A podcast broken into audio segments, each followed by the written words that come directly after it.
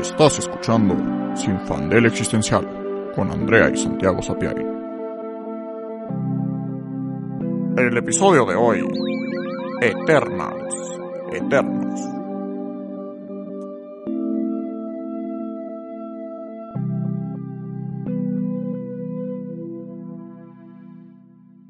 Hola, soy Andrea. Y yo soy Santiago.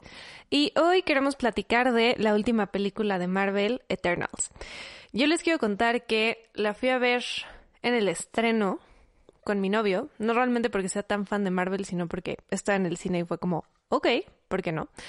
Y eh, le conté a Santi, le escribí que la fui a ver y me mandó una nota de voz. Yo también la vi en el estreno, también con mi novia, yo soy súper fan de Marvel. Que a la fecha es difícil de explicar porque me, me todo emocionado como de, ay, sí, yo también la vi, ¿qué opinaste? No sé qué. Y de la nada me manda nota de voz larga y yo como de, ok, esto va a ser un análisis o algo. Y me dice, oye, a ver, ya estoy muy mal, ya me radicalicé demasiado o, o toda la película fue una metáfora para el aborto. Y yo quedé, porque, o sea, sí, pero así de inicio suena como muy loco. Pero a ver, que Santi nos cuente un poco más a fondo por qué esa fue la primera impresión que le dio una película de Marvel. Sí, es que estaba viendo la película y como a la mitad o algo así, eh, dije como, a ver, pero, pero ¿de qué se trata? ¿Cuál es el mensaje? ¿Qué me está tratando de decir? Como que está divertido, pero a ver, vamos a analizar qué, qué onda para ver si va a estar, o sea, si está buena o no. Y justo ya como a la mitad empieza como a irse a un lado más como metafórico de mensaje. Y lo que yo vi, o sea, acabó la, o sea, bueno, fue avanzando el final y yo como, esto es, esto es una metáfora para el aborto, ¿no? Y siguió yo como, no, no, sí, es que esto tiene que ser para el aborto. Pero se me hizo como muy raro y específico y dije como, no, no puede ser a propósito, me estoy proyectando durísimo. Eh, pero acabó la película y lo seguí sintiendo. Eh, ¿Por qué? Porque eh, en Eternals, pues justamente a la mitad descubrimos que hay un celestial adentro de la Tierra que va a nacer y que en su nacimiento va a matar a toda la civilización del planeta. Como recap de la película, para los que ya lo vieron saben de qué está hablando Santi, los que no, aquí les va. Eh, Eternals sucede en el universo de Marvel.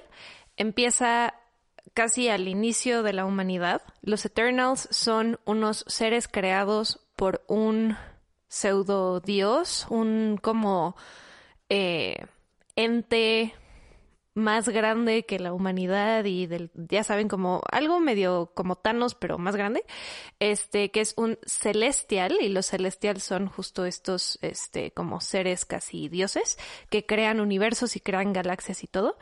Este, y este celestial que se llama, ¿cómo? Arishem. Arishem. Eh, crea, muy bien.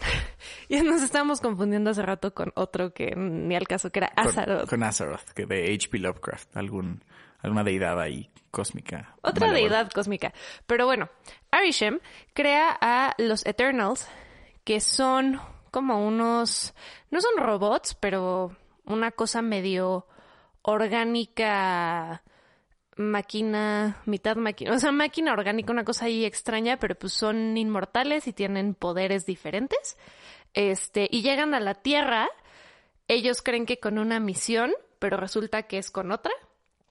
Y su misión en realidad es proteger a la humanidad para que sigamos reproduciéndonos y teniendo un chingo de bebés y que haya un chingo de humanitos y que con la energía de nuestro planeta se geste otro celestial adentro de nuestro planeta que cuando nazca nos destruya porque se alimenta de nosotros y pues es tan grande que es como el tamaño del planeta y destruye el planeta cuando nace. Y luego ese celestial pueda crear más vida creando este galaxias y planetas y lo que sea. Una cosa, como diría mi abuelo, que se fumaron, no lo sé. Eh, pero bueno, yo, o sea, cuando vi la película, me acuerdo que al principio dije como, mira, no sé de qué se trata, pero está chido, porque empiezan como con civilizaciones antiguas y como que te dan este easter eggs divertidos y no tan divertidos de por qué la historia de la humanidad ha sucedido como ha sucedido, se meten en cosas bien densas como Hiroshima y Nagasaki, que es como de duda. Tal vez un poquito oscuro. Pero, o sea, es una película interesante, pero que yo estaba en el mismo punto que Santiago, que era como de. No tengo idea de qué me están queriendo decir. Exacto, O sea, como cuál es el punto. o sea, ¿no? me lo estoy ¿Hacia dónde pasando está bien. yendo la película? Está divertida, eh, los personajes están cool, pero ¿cuál es el mensaje? No estoy entendiendo. Y la verdad yo, ah, o sea, sí sentí esos vibes, pero también dije lo mismo que Santiago, como de, a ver, no, o sea, Marvel no va a hacer una película sobre el aborto. Hasta que ya analizándolo después que Santi me contó su postura, dije, claro, a ver, Icaris, que es eh, como el dude que pensarías que es como el jefe de los Eternals, porque es pues un güey blanco mamado, eh, ya saben, el clásico, eh, guapo, es este Richard Madden, ¿no? Es Richard Madden, este, el típico güey Capitán América-esque, que su punto es la justicia y el pedo, dices, ah, pues sí, él, él es el bueno, ¿no? pero empieza a tener unas posturas bien pro vida, bien densas, y que lo, el lenguaje que usan para hablar del celestial que va a nacer, entre comillas, y destruir el planeta, se asemeja muchísimo a las discusiones que tenemos sobre el aborto. Porque las posturas son prácticamente estas. Algunos Eternals dicen, a ver, sí, nuestro propósito es que nazca esta madre y lo que sea, pero está mal porque eso va a destruir todas las vidas en la Tierra que ya existen. O sea, es una masacre, es genocidio. Y los otros Eternals, como este dude, Icaris, dicen como, no, pero es que es nuestra misión y nosotros quienes somos para decidir sobre esta vida que va a nacer y que va a crear más vida y es nuestro propósito defender la vida. Entonces, o sea, suena como un stretch muy fuerte porque es, güey, ¿en qué momento Marvel se va a meter con el rollo del aborto? Pero no olvidemos que la directora es Chloe Zhao. Exactamente. Y entonces, esa es exactamente la metáfora que yo vi, ¿no? Este Arishem, pues al final es Dios, ¿no? Es un Dios judeocristiano del Antiguo Testamento que ordena literalmente qué es lo que se tiene que hacer, cómo se tiene que hacer, porque Él tiene un plan divino, inconcebible, eh, eh, inefable por el humano, ¿no? Eh, y los Eternos son, pues, sus, sus, pues, hasta como sus ángeles, ¿no? Que están mandados a la tierra Son para... los apóstoles. Son los apóstoles. Los ap- Chiste local. Este, los apóstoles. Esperen, les tengo que contar esto. Es que, a Yo ver, siempre he sido bastante hereje. no, no, no. Santiago no sabe pronunciar. También tengo dislexia. Entonces, en su primera comunión, a sus ocho años o no sé qué edad tenía, él le tocó leer algo enfrente de todos, ya saben eso tan bonito en las iglesias. Y el verso que tenía que leer decía apóstoles como diez veces y cada vez que lo decía decía apóstoles. Y todos en la iglesia estábamos tratando de no morirnos de risa porque Santiago no lo sabía. Entonces, lo siento, regresando al tema. Regresando al tema de los apóstoles de Arishem. Este, pues sí, ¿no? Están en la tierra, listos para obedecer todo su mandado, todas las órdenes de Dios. Y resulta que el plan de Dios, este, que es muy misterioso, pues es otro al que sabían y se trata, pues justo, ¿no? Que no era cuidar a los humanos, era hacer que se reproducieran un chingo para después que el Eternal absorbiera su energía psíquica, eh, digo el Eternal, el Celestial, absorbiera su energía psíquica y pudiera nacer en el proceso destruyendo a la Tierra y pues obviamente a la civilización, ¿no? Y, y es exactamente lo que vi, ¿no? Lo que dice Andrea, como los discursos eran súper parecidos. Eh, hay una escena que están en, en la nave y están precisamente discutiendo, ¿no? Que ya descubrieron que en realidad esta es su misión. Eh, y están viendo quién está de qué lado y qué opinan. Eh, y Icarus ya en este punto ya obviamente es como el malo, ¿no? Eh, pero hay otros Eternals que han sido como buenos toda la película, que igual también desde una postura como buenos dicen como, no, es que entiendo que pues está mal que vayamos a, a matar a la Tierra, ¿no? Con el que se vaya, que, a- a- que vayamos a ser cómplices de la masacre de toda la humanidad en el nacimiento de este Celestial, pero pues al final, ¿quién soy yo para, para decidir, ¿no? Y al final, pues este celestial va a traer después más vida. Y aún así es matar a un celestial. O sea, no manches, ¿cómo vas a matar a un celestial? Em, y pues sentí que precisamente era como todo un discurso también de contradecir a Dios, al, al Dios del Antiguo Testamento. No como un Dios real, obviamente, pero como contradecir la el orden supremo, ¿no? Que se nos dicta. El plan divino. Yo creo que es eso, que también era como un discurso de, una vez más, el mundo es caos. O sea, justo como, ok, Arishem tiene su plan y tiene, y es el gran juez y es el que decide, pero fuck Arishem. O sea, la película creo que se va un poco por ese lado de tomar tu vida en tus propias manos. Exacto, y no tener que depender de lo que te dice un Dios para decidir sobre tu vida o sobre tu cuerpo. Eh, y, entonces, pues sí, al final eso es lo que vi, ¿no? Que entonces Cersei se siente traicionada porque no sabía que su planeta eh, eh, tenía un celestial adentro, el cual ellos no sabían que tenía, ¿no? No fue como consensuado su, su complicidad en que el celestial estuviera en, en el planeta. Y el nacimiento del celestial destruye la vida que ya hay, destruye la madre tierra eh, y destruye todo el trabajo que han hecho los Eternals. Eh, y pues yo sentí que eso era la metáfora y, relacionado con algunas otras ideas que tenemos, que, pues muchas veces el nacimiento de una nueva vida, eh, por cómo está conformada nuestra sociedad, eh, y por estructuras sexistas, machistas y capitalistas eh, de opresión de la mujer que la, dejan en casa a ser como la que tiene a los hijos y después los cuida.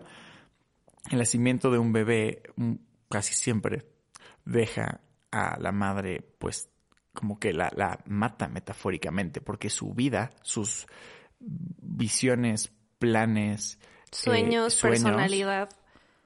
Exacto, se, se pierde porque ahora tiene que dedicar toda su vida, bueno, 24/7. Al cuidado de una nueva vida a cambio de la suya. El tema de la maternidad, y esto ya es justo partiendo del tema de Eternals, pero ya yéndonos más hacia eso, es que, como dice Sandy, por cómo nuestra sociedad funciona, las madres, en realidad, incluso las madres que desean serlo, en realidad no tienen el apoyo ni la estructura para que el nacimiento de un hijo no implique la aniquilación de quienes eran. Y obviamente es muy diferente en cada caso porque hay mujeres que pues, son muy privilegiadas, que tienen muchísimo apoyo, que tienen a su familia, que tienen otro tipo de configuración que les permite seguir viviendo para sí mismas aunque su atención ahora esté en un bebé. Pero la mayoría de los casos no es así. Y nadie te cuenta eso. o sea, creo que lo chistoso de la maternidad es que la sociedad y el capitalismo especialmente depende de que nosotros nos reproduzcamos, igualito que en Eternals. El celestial depende de que haya más humanos y más humanos y más humanos para él alimentarse de esa energía. El capitalismo depende de que las mujeres estemos totalmente desinformadas de lo que la maternidad implica, de el trauma de dar a luz, de lo que eso hace en tu cuerpo, de lo que eso hace en tus hormonas, de lo que puede salir mal y de cómo el tener un hijo te absorbe y de lo que implica. El capitalismo depende de que nosotras tengamos la maternidad tan romantizada que la mayoría de las mujeres elijan ser madres para que le demos más trabajadores. Ese es el gran engaño o el gran sistema que existe, porque el capitalismo necesita gente que trabaje, necesita bebés. Y por eso yo creo, eh, voy a sonar, sueno conspiranoica brutal, pero es en serio. Por eso la maternidad está tan romantizada como lo está, porque todo el sistema depende de nuestros úteros. Exacto. Y es que es, es literal la metáfora de Eternals. Es el engaño. Los Eternals viven toda la humanidad pensando que su misión es el progreso de la humanidad y ayudar a la humanidad, ¿no? Y entonces por eso le dan tecnología y le dan conocimiento.